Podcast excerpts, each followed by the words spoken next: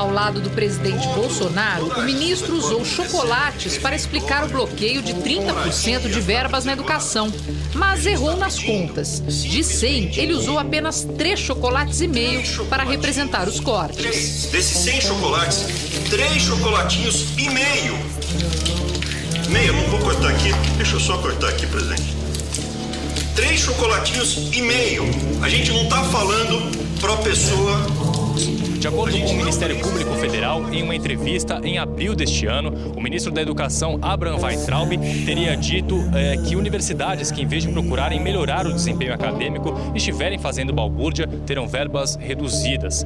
Ele teria se recusado a pedir desculpas por esta declaração. Em uma outra fala, dessa vez para reitores e membros da bancada parlamentar do Rio Grande do Norte, o ministro da Educação teria defendido que essa última fake news fresquinha para você alega que a paralisação da recuperação do Museu Nacional, aquele que o reitor da Universidade Federal do Rio. Mas durante um ano e oito meses eu fui investigado, processado, julgado. Tá escrito inquisitorial e sigiloso. Que eu saiba, só a Gestapo fazia isso. Ou no livro do CAFTA ou a Gestapo. Processo você vai e tem acesso Weintraub chamaram os alunos da Unifesp de ridículos e, em uma nota, ainda debocharam do curso de Relações Internacionais, dizendo que achavam que o curso ficava no campus da Escola Paulista de Medicina, no Departamento de Reprodução Humana no exterior.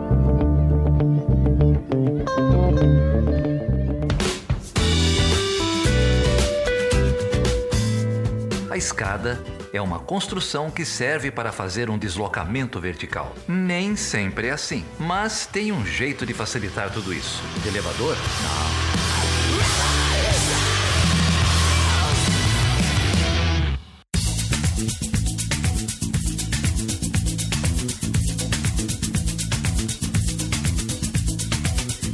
Seja bem-vindo e seja bem-vinda a mais uma edição do Chutando a Escada. O meu nome é Felipe Mendonça. E eu sou Geraldo Zaran. E hoje, Geraldo, a gente vai falar sobre o que? De volta pro passado, é isso, cara? É, de volta pro passado, futurice ou foda-se.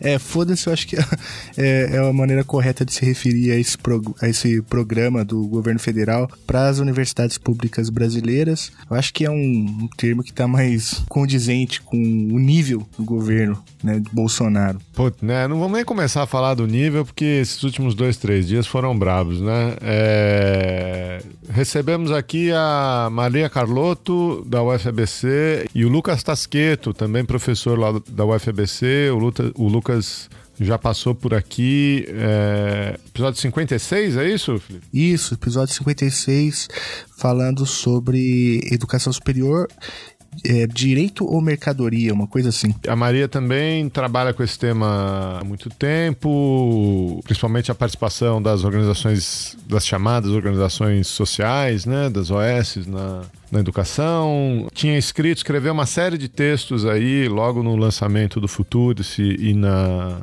e na semana seguinte. A gente deixou os links aí no post, ela escreveu bastante lá no Outras Palavras. E a gente, enfim, vocês sabem o que a gente acha da pauta da educação e a gente trouxe essa galera aí para conversar sobre esse programa, entender o que, que é, entender o contexto e, e para onde está, para onde, onde esse governo quer levar a educação superior no Brasil. Né? É isso aí. O Lucas Tasqueto e a Maria Carlotto leram aquilo que há para ser lido, né, aquilo que há disponível sobre o projeto, é o Futurice, e eles vêm contar aqui para gente o que identificaram, enfim, o que encontraram na leitura que fizeram. Como o Geraldo disse, a gente vai deixar aí uma lista de textos sobre esse projeto é, para que você consiga se aprofundar e para que o ouvinte também vi lá no grupo de WhatsApp da família, porque esse projeto é um projeto absurdo que a gente tem que combater com todas as forças. É isso aí. É, muita repercussão aqui nos últimos programas, muita gente escrevendo para falar do nosso programa sobre trabalho escravo no Brasil, ainda lá sobre o programa com o Joel sobre o controle dos corpos pretos. A gente queria agradecer todo mundo aí que, que anda mandando feedback, escreveu para mim, inclusive um pessoal lá do grupo de apoiadores, a Lucineide Lima, é, recebeu uma mensagem legal aqui também do Daniel Rocha Mendes.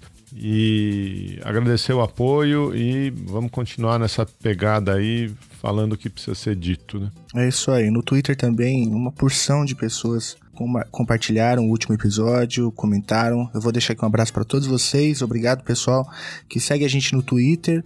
Se você ainda não segue o Chutando a Escada no Twitter, procure lá. Nós estamos como arroba chutando a escada. Mas a gente também está no Facebook, também como Chutando a Escada, e no Instagram, também como Chutando a Escada. Mandar um abraço especial pro pessoal da banda El Efecto é, parece que eles uhum. estão aí na trilha Puta, sonora adoro. desse episódio, com uma homenagem ao Carlos Marighella e à Teresa Benguela. Música nova aí do Efecto. Ouve aí com a gente, curte lá a banda. Trabalho fenomenal dessa galera. Você sabe que eu sou fã do El Efecto e aonde eu passo eu comento da banda. É, inclusive encontrei o Matheus, lembra do Matheus, né? Grande lembro, músico, lembro, já teve lembro, aqui umas duas ou três vezes. O... Ele não conhecia o Efecto. Eu falei para ele, olha, abre o seu celular, o seu celular agora que eu vou que eu vou te mostrar. Então eu já fiz aí minha parte divulgando o trabalho do Efecto. Mas o músico da família é o Samuel, né? O Matheus é fake. É, eu falei isso para ele também.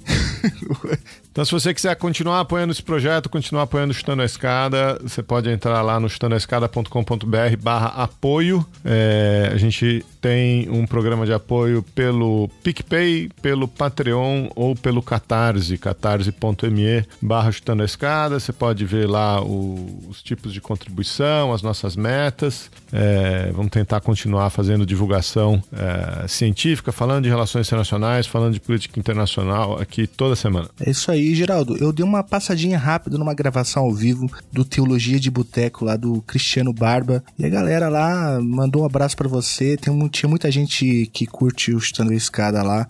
Então vou deixar aqui um abraço também pro Barba. Parabéns, Barba, pelo trabalho e pela gravação ao vivo, foi demais.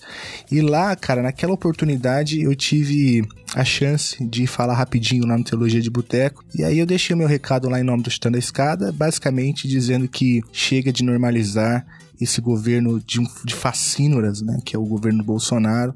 A gente tem que começar a chamar as coisas pelo nome que tem. É, e o Bolsonaro é um psicopata, né? O Bolsonaro é um sujeito precisa ocupar a lata de lixo da história, o lugar que ele nunca deveria ter saído. Então eu deixei nosso recado lá. E lá no, no encontro do Teologia eu conheci o pessoal que toca o projeto Babel Podcast e Punho Podcast. Vou deixar o link aí no, no, no post. Galera, gente boa, cara. Recomendo que vocês escutem também. E prometi que ia mandar um abraço pessoal, então tá aí, recado dado, abraço enviado. E você também teve num evento aí? Como que foi? Poxa, cara, eu tive num evento lá na Conectas, o, o Jeff, o, o Jefferson Nascimento da Conectas e a Luísa escreveram aqui para convidar a gente para um happy hour, uma discussão aí sobre podcasts e divulgação de direitos humanos. Conheci uma, uma galera da pesada lá, tava a Ira e a Karine do Ponto G, tava o Rodrigo Vizeu da Folha, né, do Presidente da Semana, do Café uhum. da Manhã, tava um pessoal da Half Death, quem mais tava lá? Tinha um pessoal do uhum. Greenpeace, tinha um pessoal uh, do Sou da Paz, do ISA, é, galera bacana, não toda essa galera aí de organizações que tem né, é, podcasts na área de direitos humanos, o As Árvores Somos Nozes, do Greenpeace, o Copiou Parente, do ISA, do Instituto Socioambiental. Todo podcast, todos podcasts muito interessantes aí, recomendo que vocês deem uma ouvida também. E obrigado, Jeff, pela cerveja e pelo convite.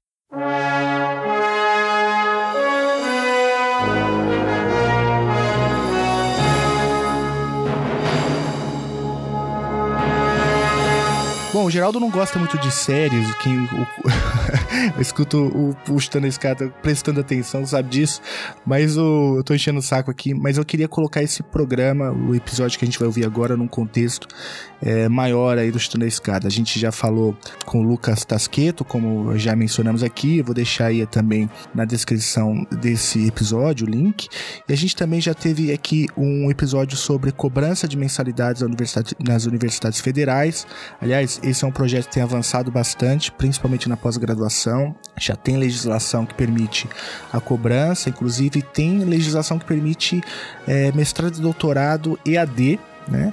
É, e também tem um episódio que a gente gravou com a Andifes, né, com os pesquisadores da Andifes, sobre o perfil dos discentes. Então esse é o quarto episódio aí numa série longa que a gente tem desenvolvido aqui, quarto de muitos. Sabe que eu não gosto de série, cara? Por quê? Porque você esquece os episódios. Por exemplo, você esqueceu o episódio sobre o relatório do Banco Mundial sobre educação com o Reginaldo Moraes. Mas você não viu o episódio do Reginaldo Moraes? Eu não vi? Não, você não, pôs. que você não, eu não de falar. participei. É claro que eu ouvi, mas você não pôs na série. Não, mas é porque não era um episódio sobre educação. Não Aliás, era esse é o educação, título que cara, deveria ter. Era, era o negócio lá. Não. Bom, então, Geraldo, vamos falar sobre o Foda-se, ou melhor, Futurice. Aliás, que é uma inovação da língua portuguesa, né? Futurice. É, roubo de propriedade intelectual, vamos lá. É, é verdade. Se você quer entender por que, escute até o fim. Com vocês, o Lucas e a Maria Carlotto.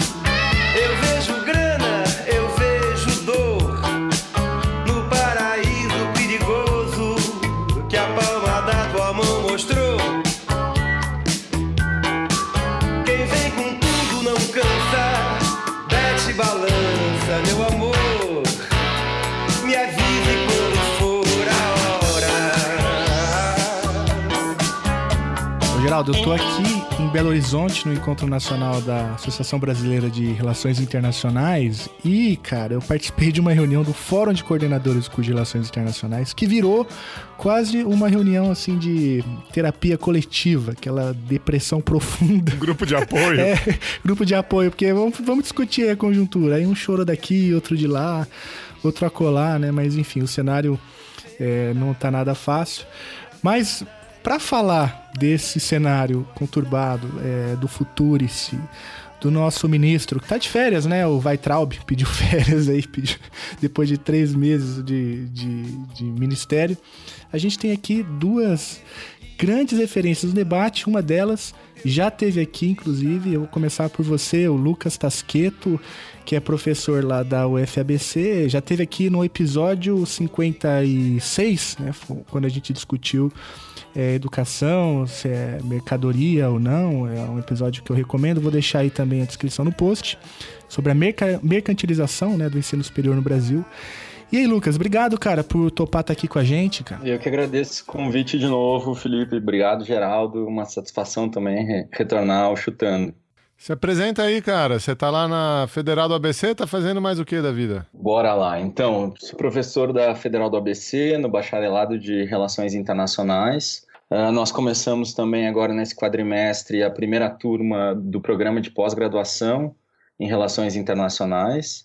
E também estamos compondo agora o Observatório de Política Externa, o PEB, também da, da UFABC. Legal, legal. E a gente trouxe também uma colega do Lucas aí, a Maria Carlotto, professora lá da UFABC. A Maria, acho que foi a primeira a sair atirando, né? Tem um texto no, no Outras Palavras, Universidades, a nova estratégia do governo. Acho que logo, não sei se no dia ou no dia seguinte que saiu o Futurice. Tudo bem, Maria? Parabéns aí pelo texto. Oi, Geraldo. Oi, Felipe. Tudo bem? Primeiro, obrigada pelo convite para debater esse tema tão importante. Estou feliz de estar aqui no Chutando a Escada pela primeira vez. Muito bom, muito bom. E você estuda política externa nesse observatório aí também, Maria? Não, na verdade, eu sou professora de Relações Internacionais da UFABC na área de Globalização Produtiva, Ciência, Tecnologia e Inovação. Então, meu mestrado é sobre política de ciência e tecnologia, né? Eu estudei a primeira organização social é, que passou a atuar nessa área, é, inclusive, e, e no meu mestrado eu estudei a internacionalização de modelos de gestão universitária. Então, exatamente é, o tema do Futuris. Por isso que eu saí, né, assim, já de cara debatendo o programa.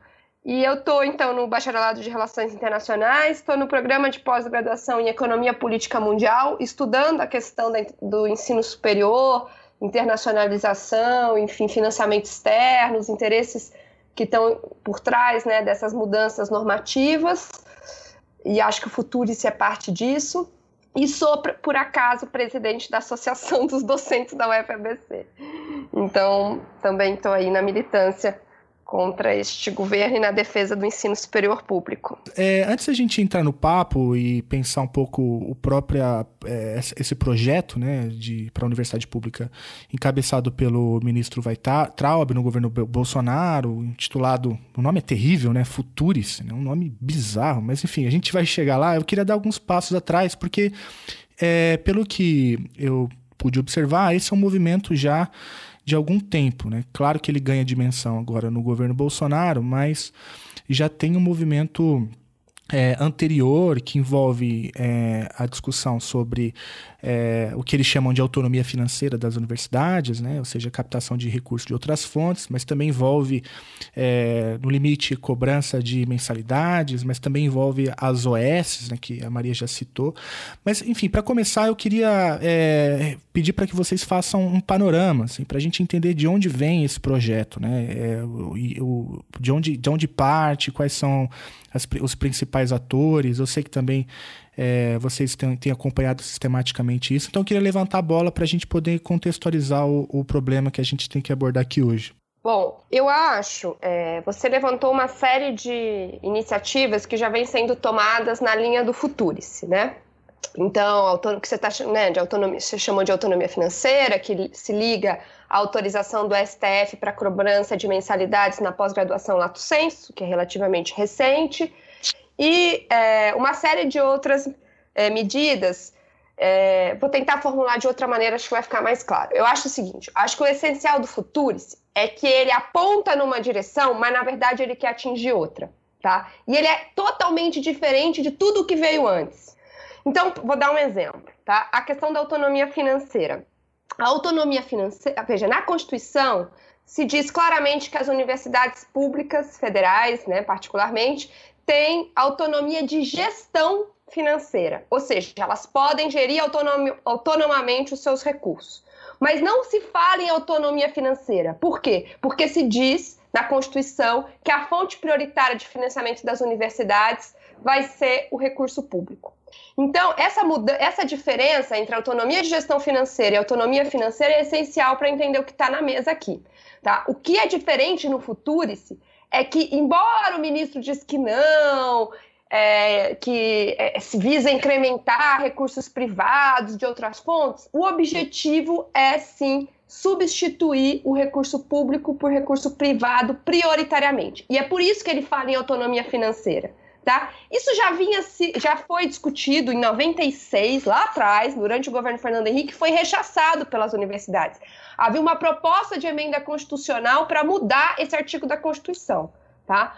O Futurice não, não propõe essa mudança constitucional, mas aponta nessa direção, de uma substituição do financiamento público por financiamento privado. E é por isso que ele é diferente de todas as iniciativas que vinham sendo apontadas, que vinham surgindo, por exemplo, para incrementar a relação da universidade com a empresa. Né? Ou seja, é, desenvolver programas de inovação, parcerias, enfim, tudo isso, desde o final do governo Fernando Henrique, já vem sendo de fato é, implementado, inclusive por, por, processos até bem democráticos, como as conferências nacionais de ciência e tecnologia, que resultaram num, num, uma, numa política né, de ciência e tecnologia nova, que colocava a inovação no centro. Isso foi consolidado na Lei de Inovação de 2004. Então, tem uma série de elementos do Futuris que já está previsto na Lei de Inovação.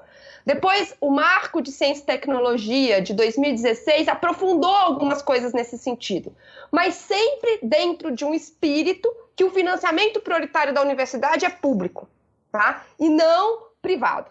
Então, eu acho que o Futurice é, é diferente de tudo que veio antes por isso, tá? E mesmo a questão, para concluir, da, da, decisão do STF de autorizar a cobrança de pós-graduação lato senso, também é diferente, eu acho, é, a questão ali no Futuris, porque veja, é, o Futuris ele é muito confuso, né? Ele é muito amplo, ele tem, enfim, ele, ele, ele não diz claramente qual é o, qual, por, por exemplo, né, o objetivo. Se você lê o, o Futuris, quais são os objetivos centrais? Modernizar a gestão. Portanto, seria modernizar a atividade meio da universidade. Mas quando você lê o projeto, você vê que tem uma série de, de, de artigos, enfim, de, de mudanças nas atividades fim da universidade. Então é para mudar a pesquisa, é para mudar o ensino e assim por diante. Então tem essa confusão.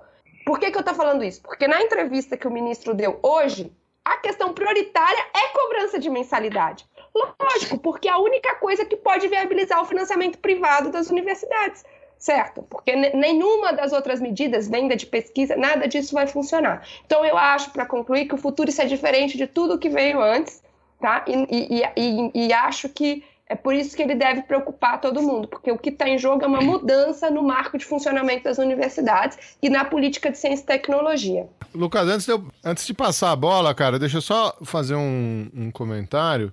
É, que eu achei que a, a Maria usou uma expressão muito feliz, né? Que ele aponta, o futuro ele aponta para um lado, mas ele significa outra coisa, né? Ele caminha é, para outro lado. Então ela falou aí da, da modernização da gestão, é, mas por exemplo, eu para me preparar para esse programa tentei ler o Futurice, né? É, fui tentar achar. E aí eu descobri o seguinte, que é, o Ministério da Educação não disponibilizou o documento abertamente, né?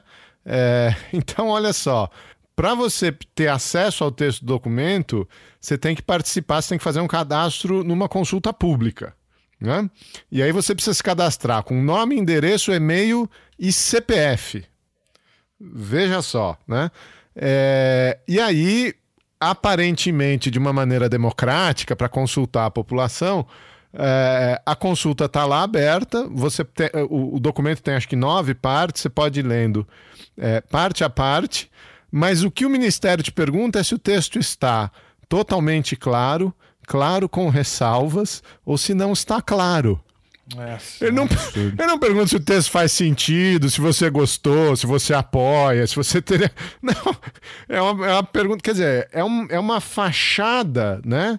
De democracia, de consulta pública, de não sei o quê, para um negócio que não está aberto a comentários, né? Ele não está aberto a críticas. Ele é, um, ele é um produto pronto que vem nessa roupagem aí de modernização, não sei o que e tal, mas não é disso que a gente está falando, né? Não, perfeito, exatamente. Eu, eu, vou, eu quero tocar nesse teu ponto, Geraldo, porque eu acho que esse um ponto importante, né? Uh, hoje eu estava também nesses últimos dias nessa missão de tentar achar o texto original do projeto, também ver os comentários que foram liberados pelo MEC e depois cruzar, claro, com as entrevistas do ministro, que eu acho que são, eu não diria muito esclarecedoras, mas que nos dão algumas direções, como a Maria falou. Né? Eu acho que a gente tem dois elementos centrais, dois pontos centrais que a gente deve discutir. Eu, primeiro, eu concordo com, completamente com a Maria, eu acho que esse projeto antecipa, antecipa não traz de volta é, explicita vários pontos que já vinham sendo tratados anteriormente, né, em maior ou menor medida, mas apontam de fato, como a Maria fala, para uma lógica muito mais privatista do que essa dinâmica de procurar fins públicos nessas ações. Né? E isso se agrava, sobretudo, com a extensão do projeto e o grau de abertura nas regras. Né? Eu fui sublinhando ao longo do texto uma série de aberturas que são muito problemáticas. Então, acho que tem dois pontos centrais aqui. Eu acho que, primeiro, a estrutura do projeto é enorme. Né? Quer dizer, uh, o MEC dividiu em três eixos, né? um eixo de gestão, governança e empreendedorismo. Então, muita atenção nessas três palavras. Né? Me impressionou muito a questão de governança, quer dizer, tem abertura aqui a códigos de autorregulação do mercado, uh, abertura para avaliação de satisfação de alunos, uh, abertura para atos do ministro que irão uh, estabelecer metas e indicadores de governança para as instituições de ensino superior que sequer estão formuladas, a gente não sabe o que são esses atos, o que são essas regras, e depois aqueles dois eixos, um eixo de pesquisa, inovação e internacionalização e um eixo que chamamos de cultura do esforço. Então, no âmbito disso tudo, Uh, nós temos códigos de conduta, nós temos regras de gestão, nós temos a organização da relação com as organizações sociais, toda a estruturação dos fundos, né, dos fundos que alguns chamam de fundo soberano, regras para professores, uh, processos de internacionalização, etc. E aqui no meio, como a, a, Maria falou, tem a questão de cobrança de mensalidades em programa de, de pós-graduação Lato Senso, prestação de serviços, prestação de consultoria, comercialização de bens e produtos, etc. Né? Então a gente pode, acho que a gente tem muita coisa para discutir o perigo, na verdade, é se perder uh, nessas minúcias do projeto. E um segundo ponto, que é um ponto que dialoga muito com o texto da Maria, que eu também achei excelente, é a necessidade de retomar os contextos, né? em que contexto nós estamos trabalhando.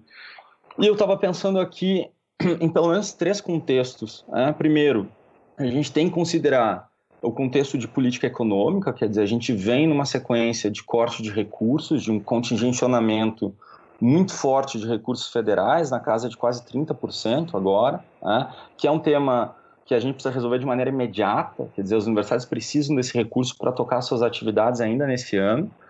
Nós temos políticas econômicas né, é, em torno somente de abertura comercial, como se ela fosse suficiente para a criação de um, de um ambiente de inovação, de empreendedorismo, como esse governo coloca no projeto. Né? E mais do que isso, quer dizer, uma ausência global de uma ideia, de uma estratégia de desenvolvimento. Né? Nesse contexto, nós não temos recursos para pesquisa acadêmica e nós não temos recursos sequer também para políticas de permanência nas nossas universidades. Esse é um primeiro contexto. E eu acho que o projeto ele tem que ser lido, ele tem que ser encaixado nesse contexto econômico mais amplo desse governo.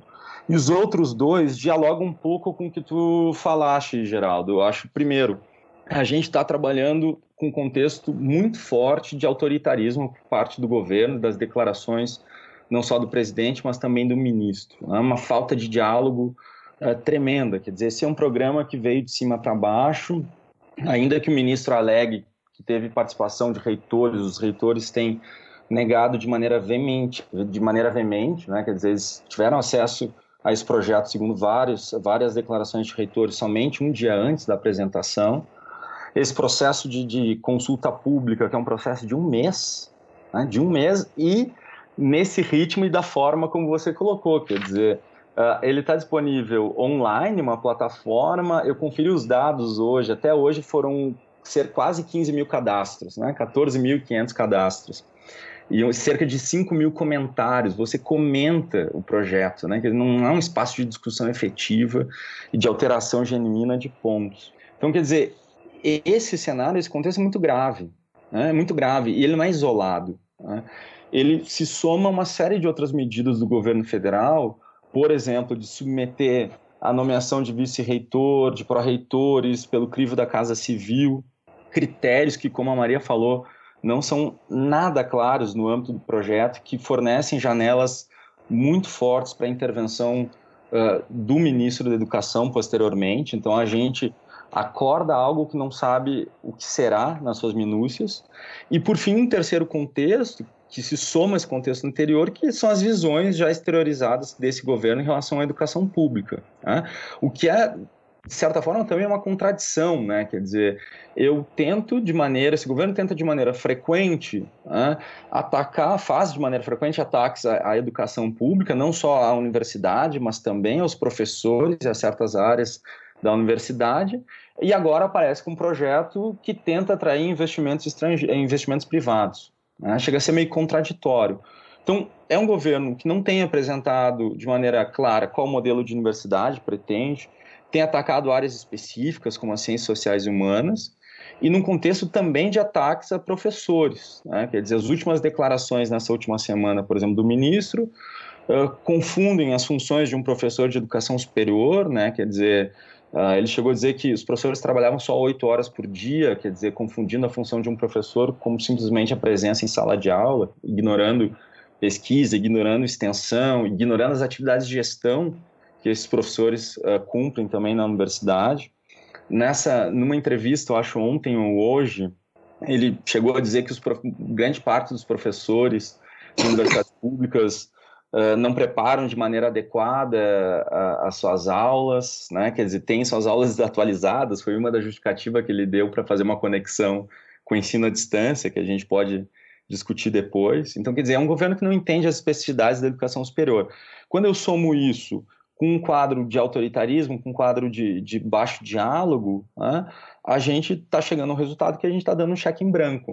Uh, isso, isso me preocupa demais, sobretudo quando a gente conecta com os pontos que a, que a Maria já apresentou. Uhum. É, eu queria, eu achei muito interessante a maneira como você sistematizou. É, eu queria enfatizar um ponto, né? É, quando você se referiu ao primeiro contexto, que é o contexto do contingenciamento né, de verbas das universidades, acho que esse contexto ele, ele, ele tem um, outras faces. Né? Uma delas tem a ver com uma lógica que inclusive já estava colocada no governo do Michel Temer, com, sob a liderança do, do MEC, né, do, do, do Mendoncinho, Mendonça Filho, que, que também né, contingenciava é, mas depois liberava no sistema de balcão, né? o, que significa que ele segurava o, o, recurso e aí o reitor tinha que ir lá, bater na. Não sei ao certo como isso funciona, né? mas ir lá e pedir a liberação dos recursos e tal, e isso dá um certo é, poder né, de, de distribuição de recursos para o MEC, vai centralizando as coisas e a universidade vai perdendo autonomia paulatinamente. No governo Bolsonaro, é, o contingenciamento foi, foi forte, todo mundo viu. Uh, tem a, aquela cena patética dos chocolatinhos, né, que é uma cena assim, ridícula, um absurdo e tal. Mas o ponto é que houve uma reação grande da sociedade, né? Que levou ao 14 de, de maio, é, levou depois de novo, né? No dia, eu não lembro agora a segunda marcha exatamente qual foi o dia, mas foram duas grandes marchas, né? Que é, depois até as pesquisas de popularidade do governo apontavam que parte da queda né, da, da avaliação é, bom e ótimo no governo Bolsonaro tinha a ver com a maneira como ele, ele lidou com, com a educação. Mas por que, que eu estou colocando esse contexto? Porque então a gente tem um contingenciamento, a gente tem a, uma reação popular a, a, maneira como o governo Bolsonaro trata a educação como um todo, mas especificamente a educação superior, que foi, o, a, na minha avaliação, a força principal daquelas marchas. É, e Agora tem uma outra dimensão que é o Futuris, que aparentemente a Maria e o Lucas já colocaram aqui as inúmeras contradições de chamar isso de autonomia financeira, né? Que é, tem, tem aí todo um, uma arapuca por trás, mas ele coloca agora uma solução para o problema do contingenciamento que seria o Futuris. Na verdade, é uma chantagem, né? É, é, é eu, eu, é assim que eu, que eu tenho lido. Assim. Porque ou você se vira, né, com um contexto de PEC do teto dos gastos, de crise econômica, é, de redução das receitas e, portanto, dos contingenciamentos, ou você se adequa e o plano seria esse, o Futuris, né?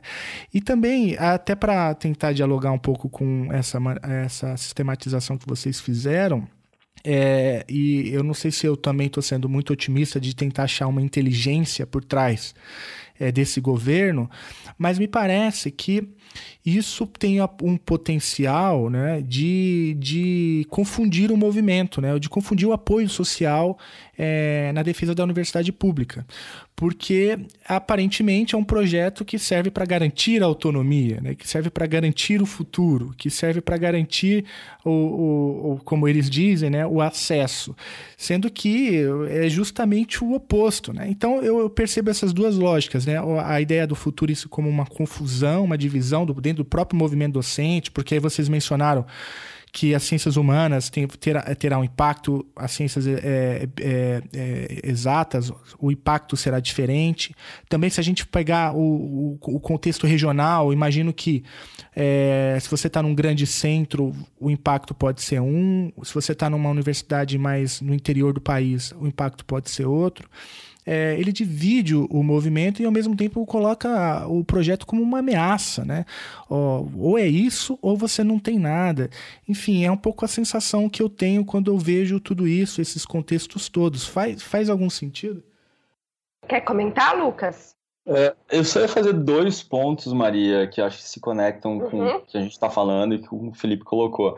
Eu acho o primeiro ponto está é, muito dentro do artigo que tu acabaste de publicar, né? Então acho que tu pode explorar muito isso, quer dizer, esse programa como uma cortina de fumaça uh, para os debates que de fato são importantes agora. Então eu deixo para Maria esse ponto.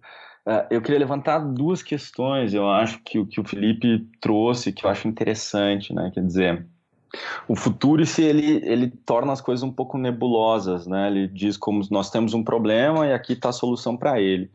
Só que ele é um programa de adesão supostamente voluntária. Né? Uh, e esse é um ponto, esse é um ponto problemático, quer dizer, o quanto esse programa é voluntário de fato, né? Quer dizer, o que, uh, o que sobra, o que resta, por exemplo, a quem não aderir a ele. Tá? E aí a gente vai tentar entender, por exemplo, a entrevista do, do, do, do ministro, ele chega ele fala que não haveria nenhum tipo de retaliação, porque não é do perfil dele. Uh, quer dizer, ele traz toda aquela mágoa que ele tem em relação à universidade pública e o, e o papel que ele assumiu nesses lugares. Então, essa é uma questão central. Uh, o, que, o que acontece com as universidades que eventualmente não aderirem a esse programa? Uh, e mais do que isso, o, o que eles, o que eles colocaram é que não haveria, isso não, não diminuiria uh, os recursos públicos à educação, não, não representaria necessariamente uh, um menor repa repasse de, de, verbas. Só que nem isso a gente tem certeza. Uh. Nessa mesma entrevista, o ministro volta atrás e, fa e, fala, entre aspas, a princípio, não, a princípio não, não haveria menor eh, repasse de, de, de verbas. Uh. Só que no limite, claro, no limite eu acho que as universidades podem acabar sendo forçadas à captação de recursos, e aqui, tem, aqui é muito interessante o ponto que tu levantaste. Né? O desequilíbrio de condições é muito grande. Regionais, entre universidades mais consolidadas e menos consolidadas, entre universidades com áreas é, com foco em tecnologia mais forte ou menos forte. Né? Isso gera uma competição entre as próprias universidades e uma dificuldade também de se de buscar recursos que permitam sua manutenção. Eu acho que as duas questões que o Lucas coloca, tá? O fato da adesão ser voluntária e a gente não ter clareza sobre o que é que vai acontecer com as universidades que não aderirem, né? Primeiro, só queria observar, é, na verdade, eu queria, deixa eu voltar num, num ponto para deixar claro uma coisa, né? O, o Felipe falou sobre como a gente. Ah, não, acho que foi o Geraldo, enfim, que o, que o governo não, não liberou o texto, né? Olha só, é mais grave ainda, gente. E, o que, que nós temos em relação ao Futuris, tá? Em termos concretos de projeto apresentado, de texto escrito. Nós temos o print do, da consulta pública. Nós temos um press release chamado Para Revolucionar é Preciso Despertar, de 21 slides, tá? Aonde se, se faz lá toda uma... E temos um projeto de lei, tá? Um projeto de lei que está circulando informalmente, mas que não é oficial, tá? Mas o projeto de lei é um pouco mais completo e fica um pouco mais claro aonde o projeto quer chegar, embora ele seja informal, tá? Então, eu vou me basear nesse projeto de lei. Muitas coisas estão no print, se a gente for lá na consulta pública, muita coisa está lá, mas o projeto de lei é mais completo. Então, para voltar na questão do Lucas, né, o Lucas diz: não sabemos o que vai acontecer com as universidades que não aderirem. Eu já começo dizendo que a gente não, vai, não sabe o que vai acontecer também com as universidades que aderirem. Porque no artigo 2 da lei, que está na consulta pública, diz: ao aderir ao Futuris, a IFE as instituições federais de ensino superior se comprometem a utilizar OS, e aí bababá, muito genérico, adotar diretrizes de governança dispostas nesta lei, inclusive ao sistema de governança a ser indicado pelo MEC. Então, assim, significa que o Lucas falou em cheque em branco, põe cheque em branco nisso. Você vai aderir a um sistema de governança que você nem sabe qual é. E mais, tá? Depois diz que a adesão é voluntária, tá? Mas no artigo, nesse mesmo artigo, tá? Tem um parágrafo único que diz que a permanência será condicionada à manutenção dos requisitos dispostos no caput do artigo, que é no, no caput do artigo, que é muito genérico, tá? E que se a universidade for excluída, tá? Pode ensejar a aplicação de penalidades. Que penalidades? Percebe? Então, assim, a gente não sabe o que vai acontecer com as que não aderirem e também não sabe o que vai acontecer com as que aderirem, tá? Primeira coisa. Segundo, que ele fala que é, o ministro diz que os repasses, ou seja, que os recursos públicos não estão comprometidos pelo, pelo, ou seja, o repasse público não está comprometido pelo Futuris. O Futuris seria um a mais e não uma substituição do recurso público. Eu acabei de publicar um texto hoje, um novo texto no Outras Palavras, é, porque eu, dizem, argumentando que é o contrário disso. E aí, de novo, tem a ver com o contexto que o Lucas colocou e que o Felipe também levantou. Tá? Então, vou, vou para ser rápida, pontuar. A primeira coisa é o seguinte: o governo já vinha, desde o governo Temer, né, já vinha, na verdade, desde 2015, os, os repasses para as universidades federais já vinham escasseando. Tá? A PEC do teto só recrudesceu isso. Tá? O, então, o que, que muda no governo Bolsonaro? É que eles contingenciaram unilateralmente para todas as universidades 30% do orçamento. E eles retiraram esse orçamento e colocaram numa conta separada. Então, as universidades não têm mais acesso a esse recurso. Curiosamente, 30% é exatamente o, o, piso tá, que o ministro disse que a gente vai arrecadar com o Futuris. Então, ele disse: se tudo der errado, nós vamos conseguir 30% do orçamento. Curioso, né? Ô, ô, Maria, deixa eu só, só te cortar, desculpa, o, porque você passou por uma informação importante que eu acho importante enfatizar. Porque então é um equívoco chamar de contingenciamento. Foi um corte, o dinheiro saiu da conta. Veja, é, é, isso é uma questão super polêmica, porque assim, o dinheiro não está, o dinheiro está disponível, aparece no sistema de gestão financeiro, tá? Mas não está disponível mais para as universidades. O dinheiro está. É, é, claro, o dinheiro não existe, tá? Ele vai vir de arrecadações futuras, lógico. Então, o dinheiro materialmente não existe. Mas as universidades não podem, como podiam em outros anos, por exemplo, fazer licitação contando com esse dinheiro, porque ele hum. está bloqueado. Então, é, é, é, é, é diferente, é diferente do governo, por exemplo, do Temer. A, a, a metodologia usada, né? Porque Tá, vocês querem entrar nessa questão muito específica? Não, é porque, porque isso faz porque... toda a diferença. Porque eu acho que isso, é, por exemplo, é importante para até para aquela coisa da ameaça. E ainda depois tem uma outra informação que você dá que é muito importante, que o, é justamente o aporte que o Futuri se, é, se pretende é, a, a colocar nas universidades. Ou seja, a conta é, é parece que ficou clara para mim. Assim, eu, eu, é, o que eles dizem é o seguinte: o que, que, o que, que o, os técnicos do MEC disseram na audiência pública no Congresso, tá? Que, o que, na verdade, o que se fazia de contingenciamento até 2017 não era contingenciamento. Era, era, era na verdade, você, você liberava em partes o dinheiro à medida que a arrecadação ia chegando. Tá? É, é, assim, é um pouco confuso isso, mas assim, tem uma questão, são três contas, tá? Tem, são três a universidade tem três dinheiros. Tem o dinheiro que está na conta que ela pode pagar imediatamente. Tem um dinheiro que está previsto para ser liberado por cotas à medida que a arrecadação for chegando. E tem o contingenciamento, tá? A figura desse contingenciamento que elas sofreram agora é totalmente novo, nunca havia sido aplicado, que é você bloquear o dinheiro e pôr numa conta separada, chamada, ou seja, você, você bloqueia lá no sistema de gestão financeira e coloca numa conta chamada conta de contingenciamento para bloqueio.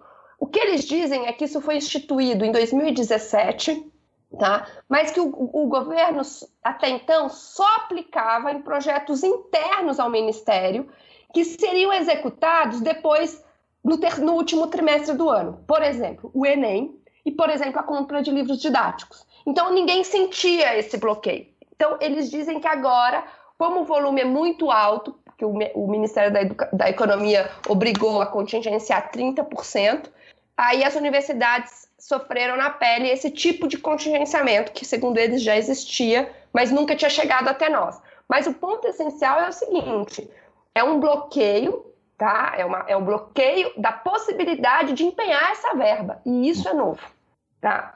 Não sei se ficou claro. Eu, eu acho que ficou claro, mas é, eu, eu acho que tem um ponto aí que é o mesmo ponto é, que se repete na, na reforma da Previdência, em, em outras discussões, né? Ah, então é, o projeto, o Futurice, é para garantir a sustentabilidade econômica, financeira do ensino superior. Tudo bem, mas da onde vem essa crise? Né? Se essa crise vem da falta de repasse de recurso, do contingenciamento de recurso do governo federal, por que, que eu estou mexendo na universidade, não mexendo na fonte da crise? É um problema de diagnóstico tão. Quer dizer, tem juiz que está que tá sem receber? Tem parlamentar que está sem receber? Tem. Porra, e aí você vai mexer na, na, na educação, na universidade pública, que está na Constituição? Quer dizer, é, é uma distorção e, e, e ninguém no, no, debate público, ninguém na mídia levanta. A pergunta está errada. A prioridade está errada. Então não adianta você dar um, um remédio, um antídoto para um problema que não existe, se o problema é outro.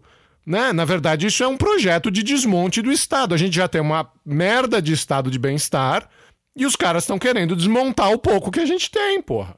Então, então a, a, a, pergunta está lá atrás. Era, era, exatamente aí que eu ia chegar. Porque é isso, eles cortaram 30% e estão nos oferecendo 30% com esse Futuris, tá? Mas a coisa é mais grave, porque é o seguinte, agora o orçamento é impositivo. Então, o que a Câmara aprovar no orçamento para 2020 terá que ser executado. Então, o que, que eu acho que é o grande objetivo do Futuris? É colocar na, na discussão do orçamento, que vai começar agora em agosto, uma possibilidade de reduzir o orçamento desde já. Percebe? Porque o que, que, o, o, que, que o, o ministro diz? Ah, as universidades poderiam estar arrecadando muito mais com parcerias, vendendo serviços, explorando suas marcas, seus prédios, seu isso, seu aquilo. E aí, como elas fazem corpo mole porque são mal geridas, a gente tem que desembolsar muito dinheiro. Esse discurso é sedutor e pode intervir no orçamento para 2020. E aí é complicado, porque eles não vão precisar contingenciar. O orçamento já vai estar cortado de imediato. E com a PEC do teto, quando é que a gente vai restaurar esse orçamento? Nunca. Então, é esse o embrólio, entendeu? Por isso que eu acho que o futuro é sim uma grande cortina de fumaça, porque o projeto não faz o menor sentido. É, a gente já avaliou isso aqui vai ser preciso, para implementar o Futuris, mudar pelo menos 16 leis, uhum. 16 leis, de 1990 a 2016, sem contar a lei de fundos patrimoniais, que é de 4 de janeiro de 2019, que ele já disse que quer rever os vetos. Então, assim, é, o projeto, além de amplo e confuso, ele tem uma insegurança jurídica, ele vai ser um embrólio. Então não é possível que se imagine que o projeto vai ser é, viável no curto prazo e vai cumprir os objetivos. Eu acho que ele quer mesmo, é, é, é digamos, facilitar a possibilidade de desmontar o estado de bem-estar social mínimo que a gente tem, tá? Na área de educação superior, que veja, é a, a, aqui que eu acho que, que mora o ponto central a educação e a saúde tá, são consideradas prioridades pela população brasileira. E, eles, e a população brasileira quer dinheiro público nessas áreas. E não é à toa que a, que a educação é a área mais mal avaliada do governo. Certo? Então, eles não podem cortar simplesmente, eles têm que cortar com uma justificativa, um, um uhum. argumento que faça sentido uhum. para essa população. É isso que é o Futurice. Ele é uma bomba semiótica. Entendeu? Para a gente ficar perdido discutindo e justificar o injustificável e o que a população brasileira não aceita.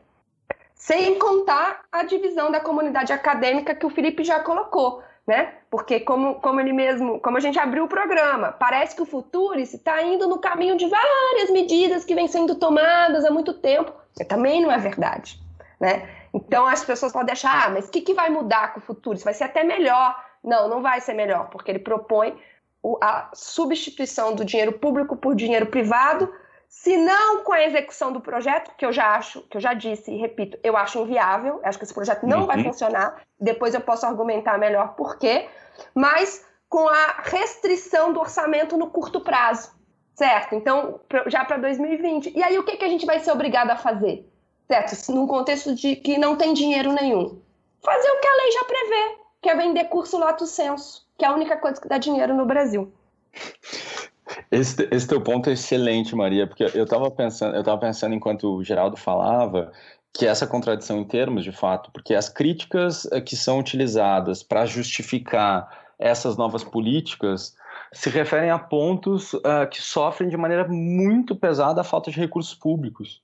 Ah, quer dizer, permanência dos alunos na universidade, investimento em pesquisa e laboratório, etc. Existe uma demanda de, de recurso público por isso, que já foram cortados e geram um quadro problemático e, por sua vez, embala um projeto de reforma da educação.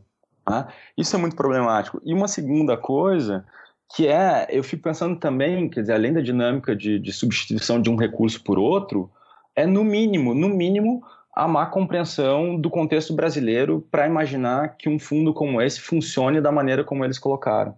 Ah, quer dizer, quais dados basearam essas informações? Quer dizer, quais são os critérios para cada instituição? Isso não está claro. Ah, não está claro em nenhum momento. Quer dizer, é, como se estrutura esses fundos? O Brasil tem tradição, o Brasil não tem tradição uh, em doação, não tem uma tradição filantrópica que leve a crer que a gente vai ter esses recursos, uma dificuldade muito grande de captar. Então, quer dizer, mesmo a estruturação desses fundos demandaria muito tempo, depois desse tempo, até chegar a uma quantidade de recursos que pudesse reverter a universidade, teria um tempo ainda maior. Eu estava vendo um cálculo, quer dizer, pegando só a UFRJ, uh, um fundo para dar conta das, das despesas básicas da UFRJ demandaria cerca de 7 bilhões de reais de início. Tá? Então, quer dizer, o governo ainda está pressupondo um interesse privado suficiente para estruturar um fundo da maneira como, ele, como eles querem. Então, quer dizer, a gente tem dois riscos. Quer dizer, um primeiro risco é essa troca de, de recursos, quer dizer, tira, tira esse recurso público coloca o recurso privado, só que o recurso privado que a gente não tem nenhuma ideia se virar de fato. Tá? Então, quer dizer, tem essa viabilidade dos próprios fundos. O que a Maria colocou é muito relevante, quer dizer, tem uma série de discussões jurídicas uh, que, que começa, uh, começa, a partir daqui, uh, começa a partir daqui, isso somado com um quadro de perda de autonomia tremenda, né, a partir do momento que, que alguma universidade, que alguma instituição de fato uh, resolva aderir a esse projeto. Ô, Lucas, eu acho que para mim a resposta é muito clara, cara. Não, não, não há interesse da nossa elite em financiar qualquer coisa na universidade pública, a não ser em ah, setores ali muito isolados, ligados a engenharias, ligados a empresas que têm interesse em um determinado tipo de produto. Eu vou dar, eu vou dar um exemplo meio tacanha, mas que eu acho que aponta para um quadro é, bem preciso, que foi o que aconteceu no museu é, no Rio de Janeiro. A, a, o que, que a nossa elite doou para aquele museu, para a reconstrução do museu? Eu, eu, eu depois descobri que a, a, elite brasileira doou mais para tragédia na França, né, na, na, na, catedral, do que no museu, no, no, nosso Museu Nacional no Rio de Janeiro. É uma, é uma elite entreguista, ela não tem interesse. Quem, quem, que, vai, quem que vai doar para um, sei lá, para um projeto de filosofia ou um projeto de ciência política nessa conjuntura obscurantista? É, como que a universidade vai captar para financiar projetos desse tipo, assim. É, eu acho que a nossa elite dá sinais muito claros de que ela não tem interesse é, na universidade pública brasileira, quanto mais é, financiar projetos de interesse público. Né?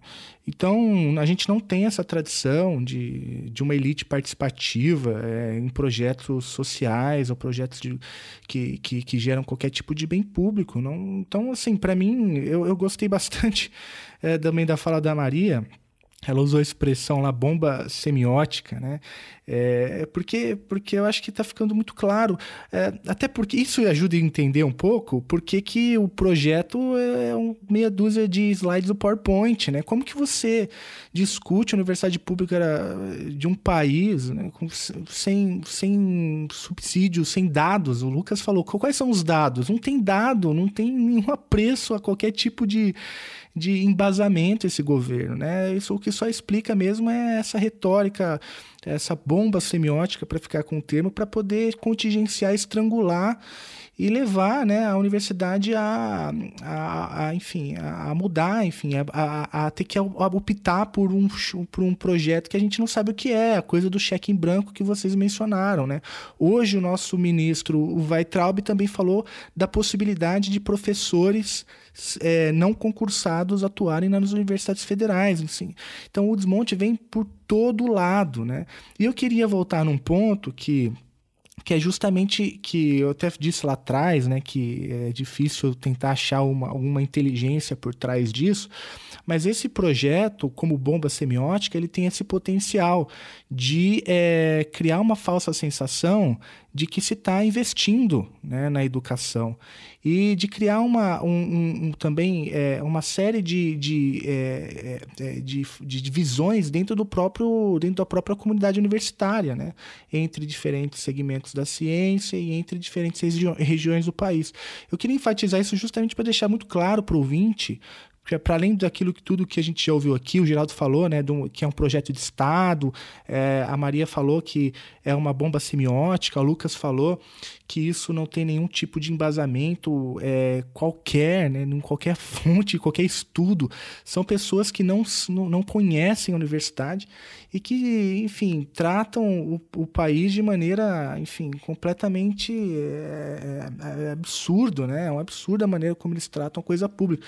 Enfim, fica aqui, meu, eu estou bastante angustiado, né? E, e queria deixar claro para o ouvinte que eu acho que a nossa função agora é se colocar contra esse projeto.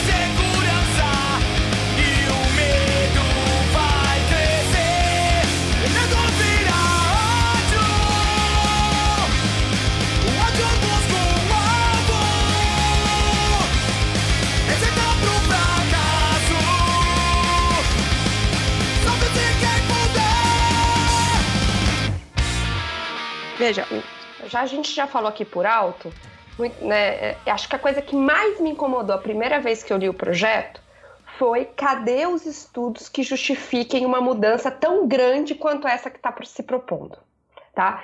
Então, eu vou dar um exemplo. O Felipe falou, né? É, quem é que vai, ou seja, tem um descompromisso da elite brasileira com o financiamento de qualquer coisa na universidade e deu o exemplo do Museu Nacional. Ou seja, esse projeto é, no caso, caso o Futuri se, o Futuri se venha a vingar, né, você teria um, um, subfinanciamento de áreas que não têm interesse comercial, as humanidades particularmente. Olha, eu diria para você como que tudo o que eu estudei sobre política científica tecnológica, sobre relação universidade-empresa, sobre propriedade intelectual, que são as áreas onde eu me especializei, eu te diria que nem as áreas que têm interesse comercial vão ser financiadas. é só você pegar os dados da Pintec, que é a pesquisa de inovação tecnológica do IBGE, tá? Pouquíssimas empresas brasileiras fazem inovação. As poucas empresas que fazem inovação são é, estatais, sobretudo, tá? que é justamente o que vem sendo desmontado, Embraer, Petrobras, enfim, tá? É, então, a, a, se você olhar lá as fontes de inovação que as empresas consideram relevantes, as universidades é 1%. Então não tem, pelo, pela característica do capitalismo brasileiro, o nosso processo de desindustrialização não tem interesse nem sequer nas áreas que, digamos, com viabilidade comercial, tá? Então, é, eu acho que, porque, cadê os dados? Da onde eles tiraram que isso vai ser viável? Então, o desprezo pelos dados, pelas informações, que está na base do Futuris, é para mim o desprezo que todo esse governo tem pelo conhecimento. Por exemplo, eu acho que é muito significativo um projeto dessa natureza, e já vou dizer qual eu acho que é a natureza, que tem a ver com a questão das organizações sociais. Eu acho muito relevante que ele saia na mesma semana que o Bolsonaro atacou o presidente, o INPE, o Instituto Nacional de Pesquisas Espaciais, dizendo que os dados de desmatamento são um absurdo, atacou a avaliação da ONU de que o Brasil está voltando para o mapa da fome, certo? Por quê? Porque dados é o que eles não querem.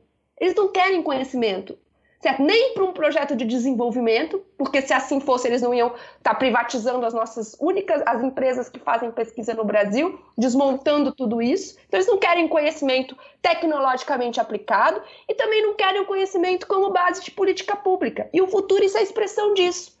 Então, qual que é o meu problema com as OS? Primeiro que eu quero um estudo, gostaria de ver um estudo que me mostre que as fundações não cumprem o papel que as OS virão a cumprir. Por que, que precisa mudar o, o marco legal? O que, que não está fun funcionando nas fundações que já existem? Essa é a primeira pergunta que eu faço. E eu te digo, já te respondo. Sabe, eu acho qual é o ponto que as OS vão, vão trazer, que as fundações não trazem? A contratação por professor via CLT. E por que, que isso é grave na questão da produção do conhecimento?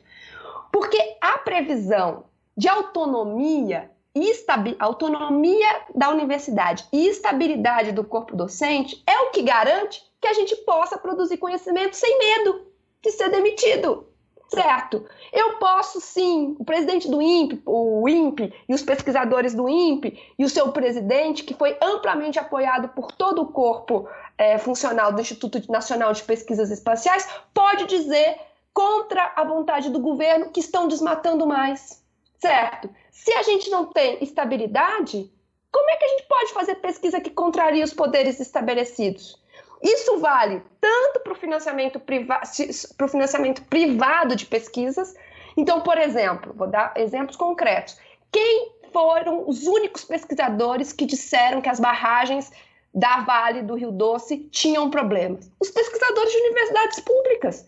Porque eles não, têm, eles não dependem da Vale, percebe? Ao contrário das empresas contratadas por elas, por, por ela. Então, assim, a, a, a, estabilidade e a autonomia é a garantia do conhecimento livre, autônomo. E é isso que o governo não quer. Tanto é que não tem um estudo que fundamente esse futurice. É esse o modelo de política que eles querem implementar.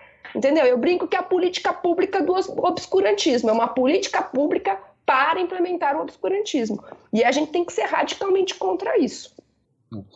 E tem uma coisa, né, Maria, eu estava pensando aqui, uh, mesmo as posições que a gente tem lido de quem se coloca criticamente em relação ao projeto, mas, por exemplo, fica feliz enquanto gestor acadêmico com algumas aberturas para novas formas de financiamento, mesmo, mesmo esses têm mostrado uma preocupação gigantesca em relação às OS, né? E aí tu levantaste um ponto que é o ponto central, quer dizer, a liberdade de contratar servidores mediante outro regime, o regime seletista. Né? Então isso tem não só um barateamento de custos, mas também uma possibilidade de demissão a qualquer momento e de maneira muito mais flexível.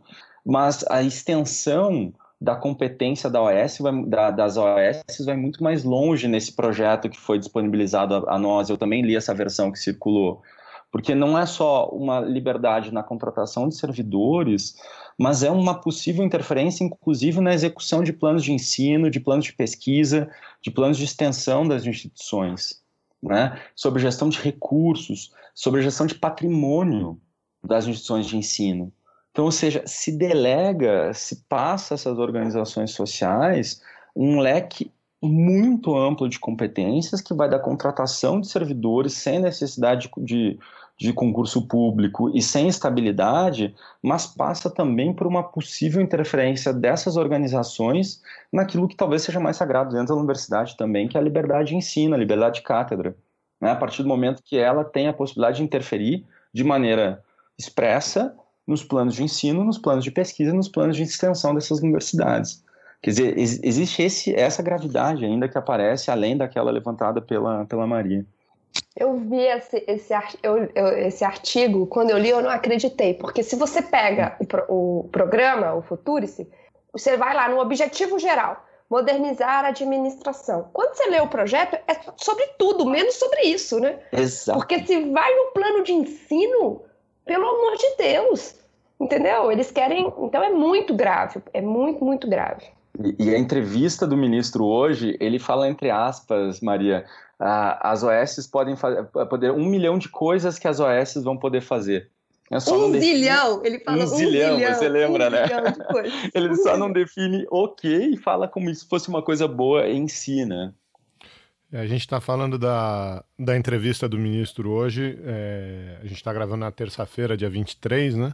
É, então, deixar. Depois a gente deixa também o link para essa entrevista, inclusive a, a, minuta desse projeto de lei que está circulando, tudo isso a gente deixa aqui é, no link, no, no, no, post do, do episódio e, e no site.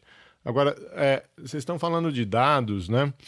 É, o Lucas mencionou aí um, um estudo sobre o que, que um fundo patrimonial da, da UFRJ teria que ter de, de capital para financiar né, é, a universidade.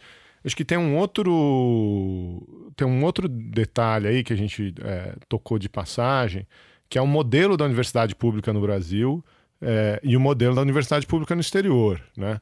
É, e e quando, quando a gente fala de modernização ou de internacionalização, é, de novo, né, é, isso é um, é, é, é, um, é um desvio, né? É, um, um, é, uma cortina de fumaça, é um truque de mágico, né? Dizer assim, não, a gente vai modernizar, a gente vai se internacionalizar, e...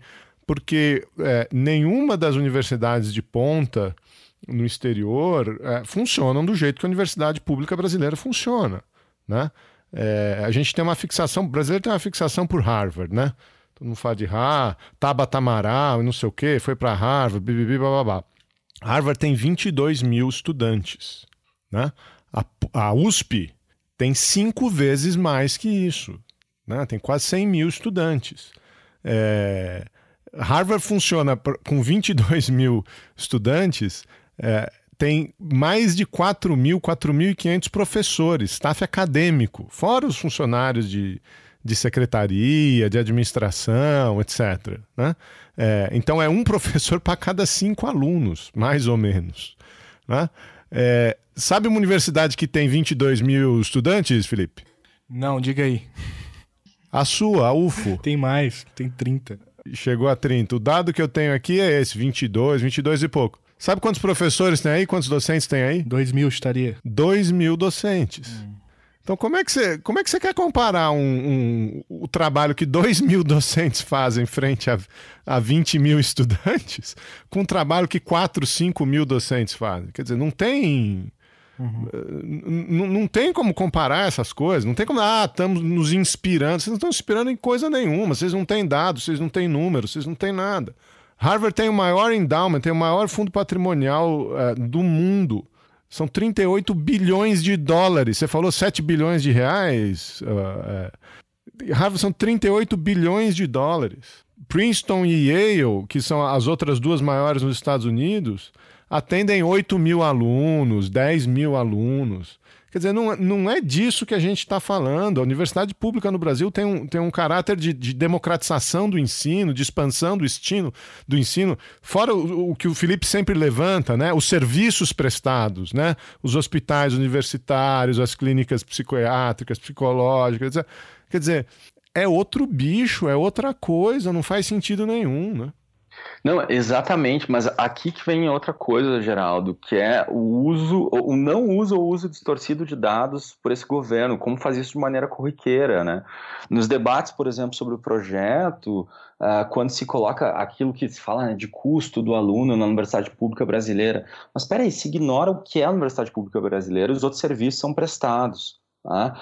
Uh, quando você fala, por exemplo, em internacionalização, ler o projeto parece uma coisa muito linda, ah, quer dizer, cursos de idiomas para professores, intercâmbio entre universidades, bolsas em instituições estrangeiras, né, facilitação de reconhecimento de diplomas, algumas, eh, algumas medidas como se fosse como se fosse só assinar e na, na hora seguinte elas se materializassem, como se não demandasse uma estrutura, investimento público né, e uma tradição também das universidades nesse sentido.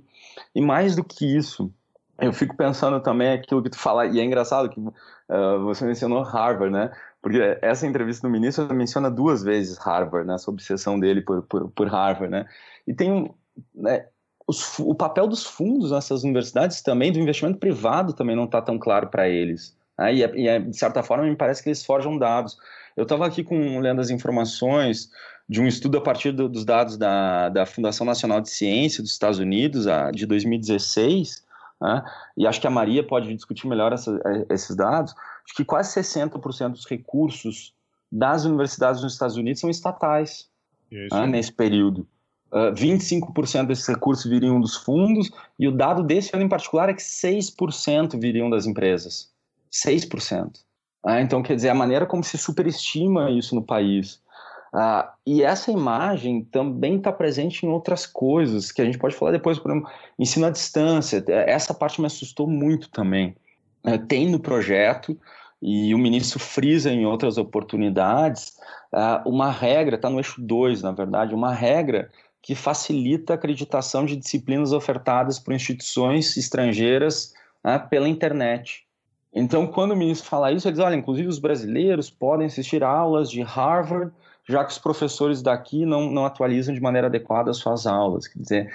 Ah... Ele deve estar pensando nele mesmo, né?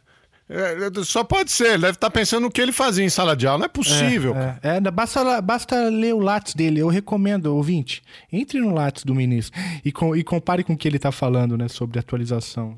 É, deve falar por. É, não, não, não, não, não que eu seja é um grande defensor desse tipo de métrica, mas é porque, assim, é um desculpa, assim, mas é um, um, cara completamente eh, isolado, assim, não tem uma relevância dentro da universidade, não estuda educação, não produz nem na área que ele, que ele, que ele é, atua, então ele está falando dele mesmo, assim, ele está projetando, eu acho, é, em todo o corpo docente é, das universidades federais do Brasil, o que provavelmente ele fazia, né? Porque não é possível, cara, não é possível. De onde ele tira isso, né? Qual, qual que é a, a base que se utiliza para fazer uma afirmação dessa? E já que eu estou com a palavra, o Geraldo falou aí, é, listou uma série de diferenças, por exemplo, entre o modelo americano e o modelo brasileiro, né? É, e esse governador a dizer, ah, também agora tem um fetiche do modelo australiano também, às vezes o modelo inglês é usado. É, o, tem um estudo do IPEA que mostra o efeito multiplicador do gasto com educação no Brasil, né? Para cada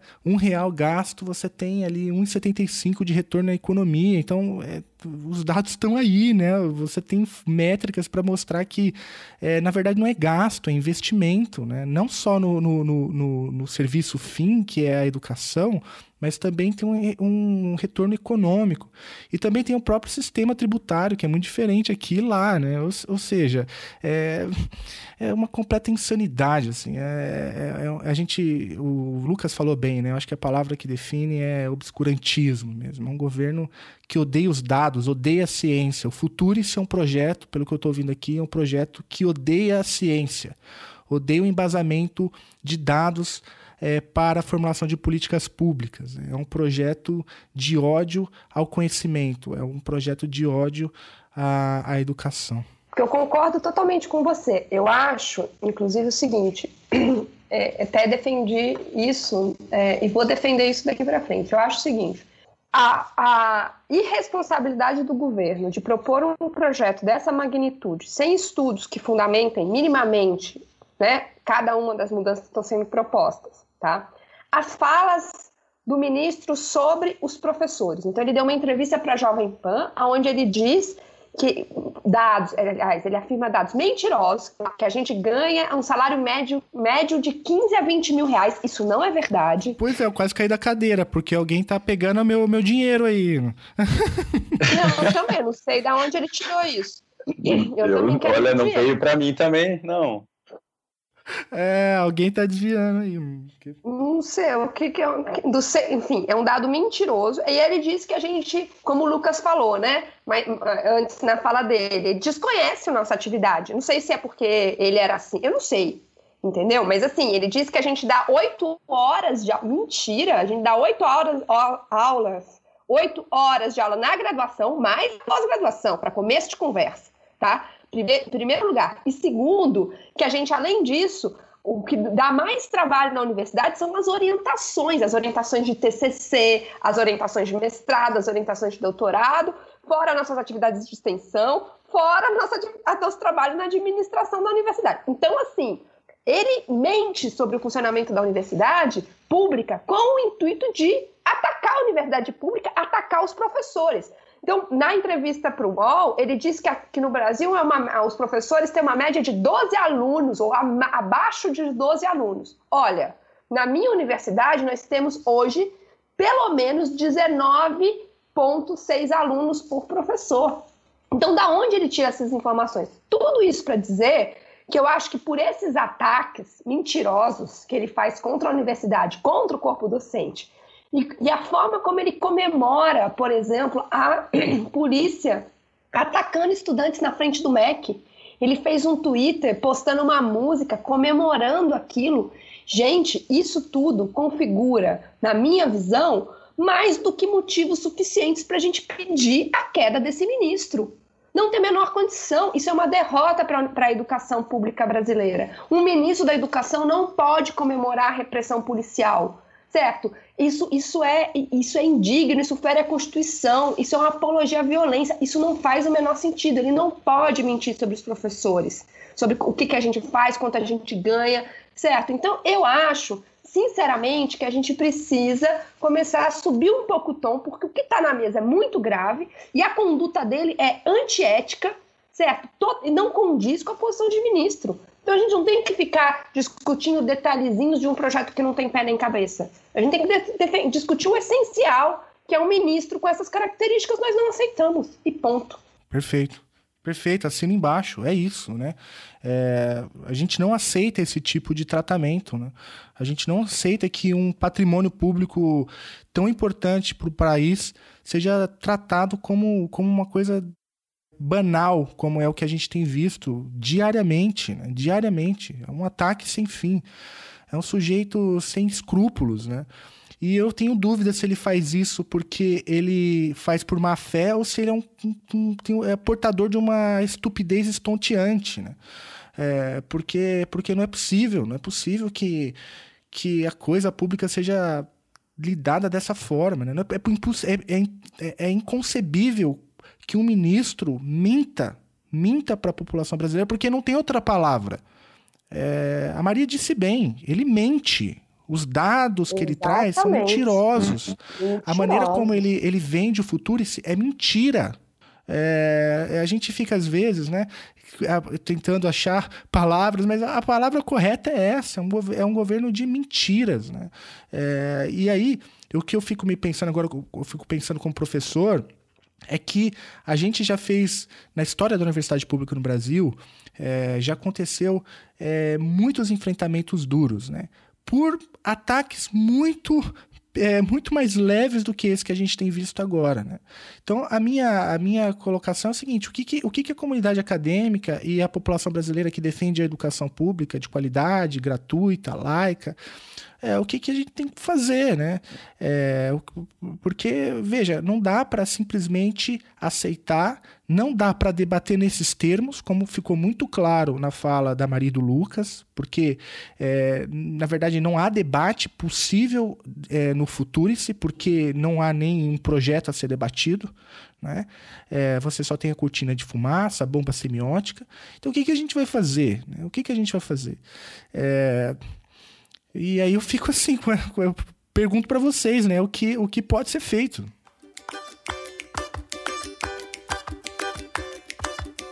Mas tu tem que lembrar, orgulho,